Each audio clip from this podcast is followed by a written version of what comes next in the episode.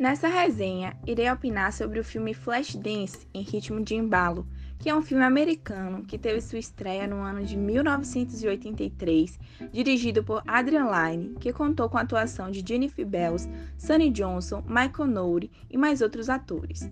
É um filme que tornou-se bastante conhecido em escala mundial, que perdurou até os dias atuais. O filme conta com a protagonista, cujo nome é Alex, que trabalha durante o dia como soldadora e à noite dança em uma casa de shows para aprimorar seus dotes artísticos e por ser simplesmente a sua paixão.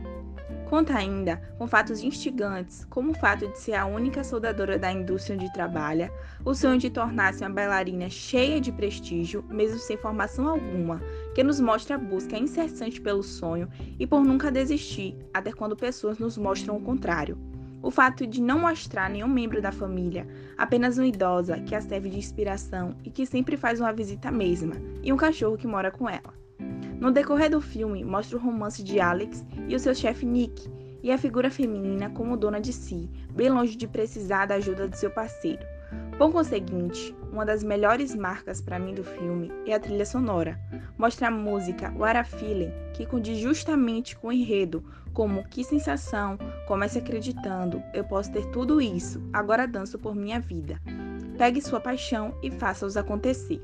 Esse filme me marcou positivamente e com certeza é digno de um replay.